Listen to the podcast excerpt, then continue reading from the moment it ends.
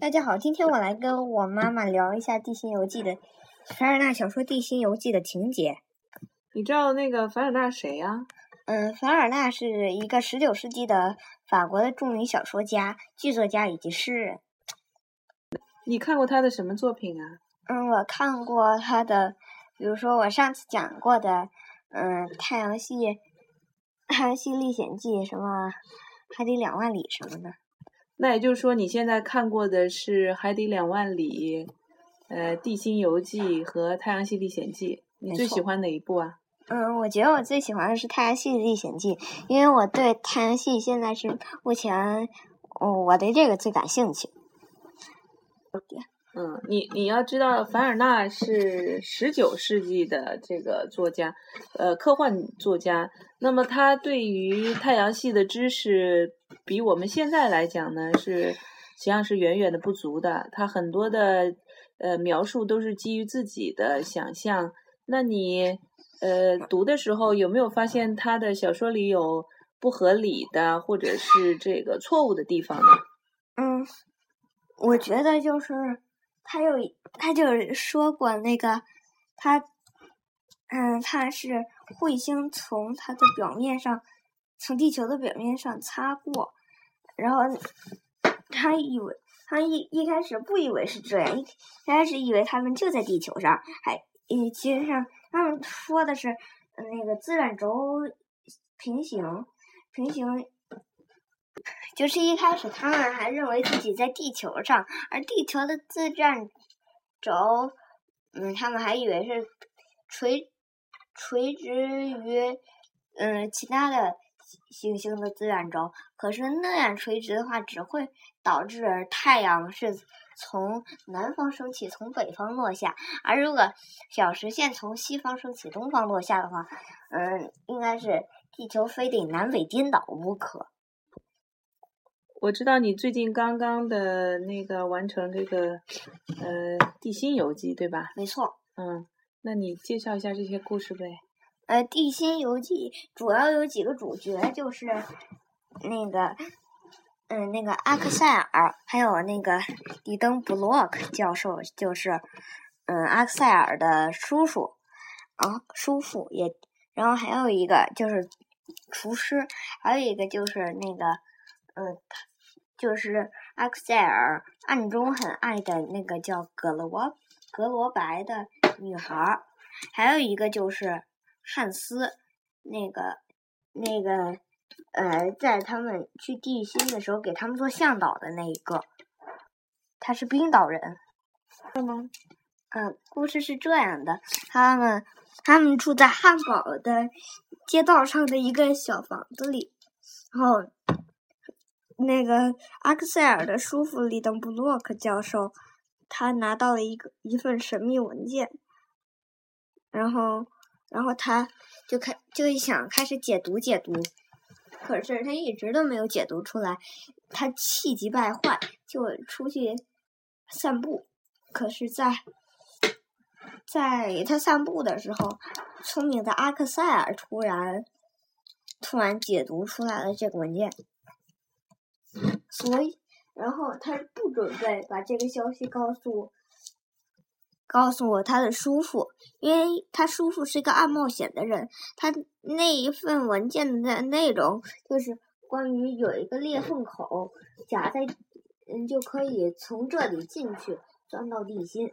而那样的话，他肯定会叫叫上叫上阿克塞尔，然后，然后，然后还会自己到地心去走一趟。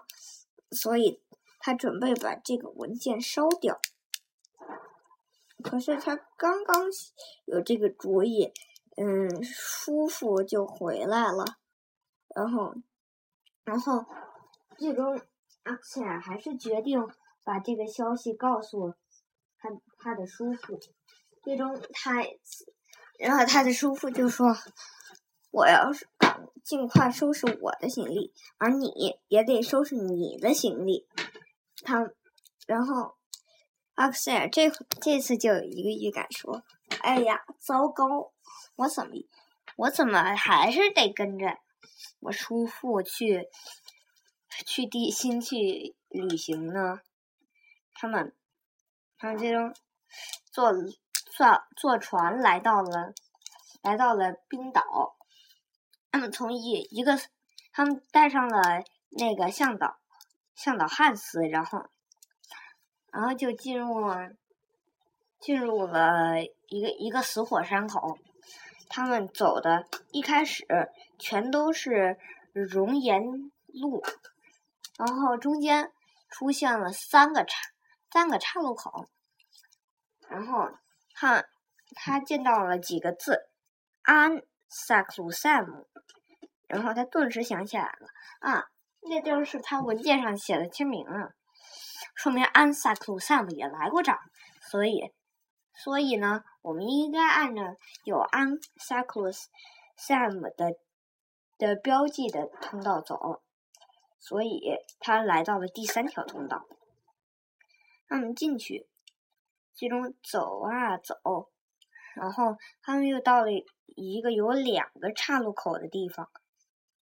他们他们碰了一次运气，走了其中的一个岔路口，他们的水也快要没了，只能支持三天了。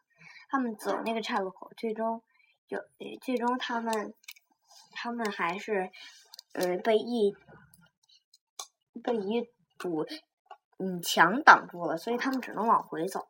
当他们都渴得要命的时候，向导汉斯突然突然往地地层深处走，然后然后那个他们终于找到了水。他们砸把那个砸了一个窟窿，结果出来了，全都是滚烫的水。那个他们，嗯，阿克塞尔和里登布洛克叔叔都都说了，都为了都一致认为，他们为了纪念汉斯发现了这一股水流，决定把它命名为汉斯小溪。汉斯怎么知道那儿有水呢？嗯，因为他当时就趴在洞，就就躺在那儿的时候，他就听到了，嗯，在洞的深处有哗哗水声，所以他才知道的。他们就随着汉斯，因为他们知道汉斯小溪会带着我们进入地心的，所以他们就跟着汉斯小溪走。这时候，那。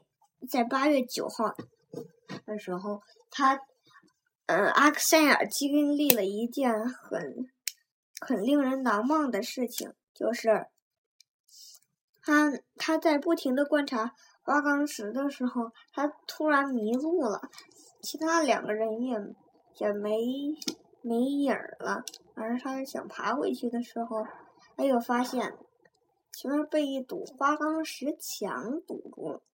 而他又想寻找小溪，小溪不见了。然后那个他们最终又用空间传声音的方法，嗯，就互相的通讯。什么叫空间传声音的方法？嗯，就是他们不是在花岗石壁里面吗？他们因花岗石壁就把那些音给折，把那些声音都给折射了。在就那他们的声音就在花岗石壁上弹来弹去，直到进入对方的耳朵里。嗯，最终找了一条哇，找了一条小通道，然后滑了下来。结果最最后，阿克塞尔碰了头，然后阿克塞尔撞在了石壁上，然后流了很多血。这样然后那个他们汉斯就用那个。就用呃绷带把把埃克塞尔的额头包了一下，他们，然后他们就上路了。可是他们找到找到了一片大海，他想用用自己的名字命名，嗯，这片海叫嗯叫里登布洛克海，然后那个那个地方又刻着。安萨克鲁萨姆的记号，然后所以他们就沿着那条海走，造了，嗯，手巧的汉斯造了一个木筏，然后他们他们就上路了。他们发现有一个小港湾，就命名为格罗白港，就是那个小女孩的名字。然后那个，嗯，发现又有一个叫安萨克萨姆海角的地方，嗯，放，嗯，然后他们就从那块儿出海。然后他们行进的很快，以至于他们都不知，他们都不知道他们在往哪儿走了。最终，他们过了一个小岛，然后里面有一个进气泉。嗯，然后他们还以为那个岛是一个大大的，嗯，大的嗯蓝鲸呢。然后下面还有那个那个。喷出的水柱就是它从背后的那一个小孔喷出来的，然后最终发现不是，然后嗯，那个里登布洛克就就觉得应该用阿克塞尔的名字来命名这座岛，叫做阿克塞尔岛。他们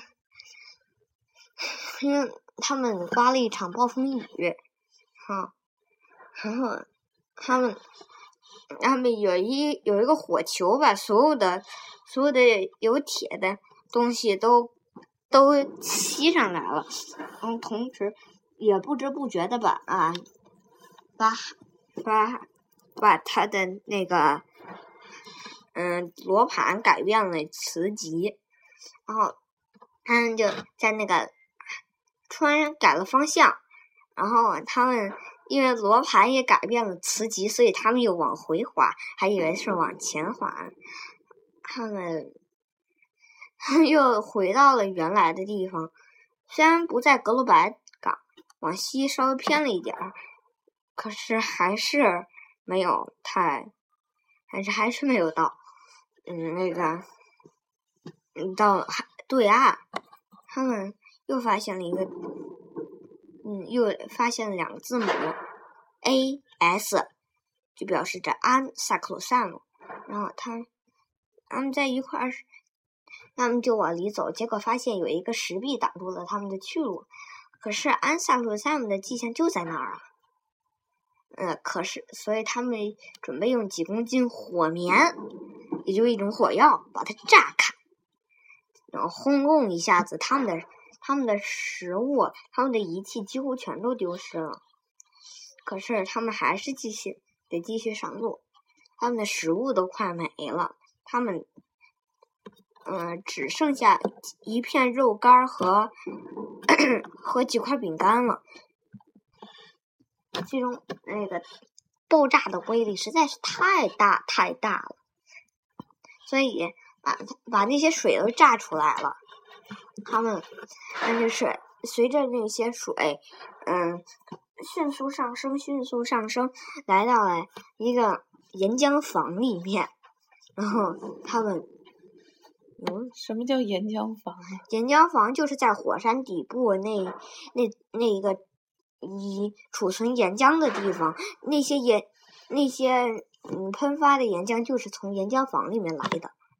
那儿岩浆怎么产生的？由于地层挤压的，有有些呃石头会被融化，然后变成了变成了液态石，也就是岩浆。那温度岂不是很高？他们受得了吗？嗯，温度确实很高，但是它在它那边那个那个温度高，那个而那些嗯。那些岩浆没法凝结，而不又不会有新的岩石被融化，因为要是有岩石被融化，那早就有几千度了。嗯，而所有的那个岩浆又不凝结，所以，嗯，所以他们还能忍受得住，大约七十度的样子。这符合科学吗？你觉得？其实上，我觉得这个也不太符合科学，虽然有点依据，他们肯定受不了七十度的高温呐。那你说的有点依据是什么意思？就是差差不多吧，因为那个，假如说再低几，再低一些，比如说五十度就能忍受了。可是当时要是我一符合的话，那就那它就得是七十度，要不然五十度的话，那些岩石都会凝结的。摄氏七十度。对。好，好，继续。嗯，就是他们从火山口里面出来了，他们来到了一个小港口。他其实上，他们现在是在爱奥尼亚群岛，而不是他们所预期的，嗯，而不是他们所预期的西伯利亚。为什么会走错了呢？因为我说过，他们还没有意识到罗盘的变化，而他们的那指针都，因为他。已经说过了，暴风雨的时候有一个有一个火球，它吸起了任何用铁做的东西，而同时把那个的把他的磁极改变了，然后所以他才本来已经到达西伯利亚了，结果他们原来以为东南的地方，他他们又往回走了。哦，好，继续。嗯嗯，他们在那个小港湾遭到。热情的接待，然后他们又回到了他们熟悉的家庭，呃，家庭也就是汉堡城。他们，嗯，他们的去地心的旅行，嗯，引起了很大的轰动。嗯，他们几个也由此成名。汉斯向那个，嗯，里登洛克索要了十三周。每周三块钱的，嗯，那个的，那个导向导钱之后，就说了一声再见，然后走了。这就结束了吗？确实，这这就是故事的结局。这三这几个那个主要人物里面，你你对谁的印象最深啊？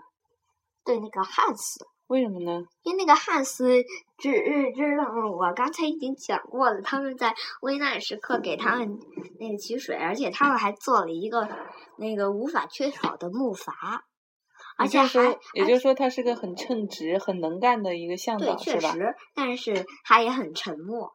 哦，那那个教授呢？那教授就是有点急躁而已。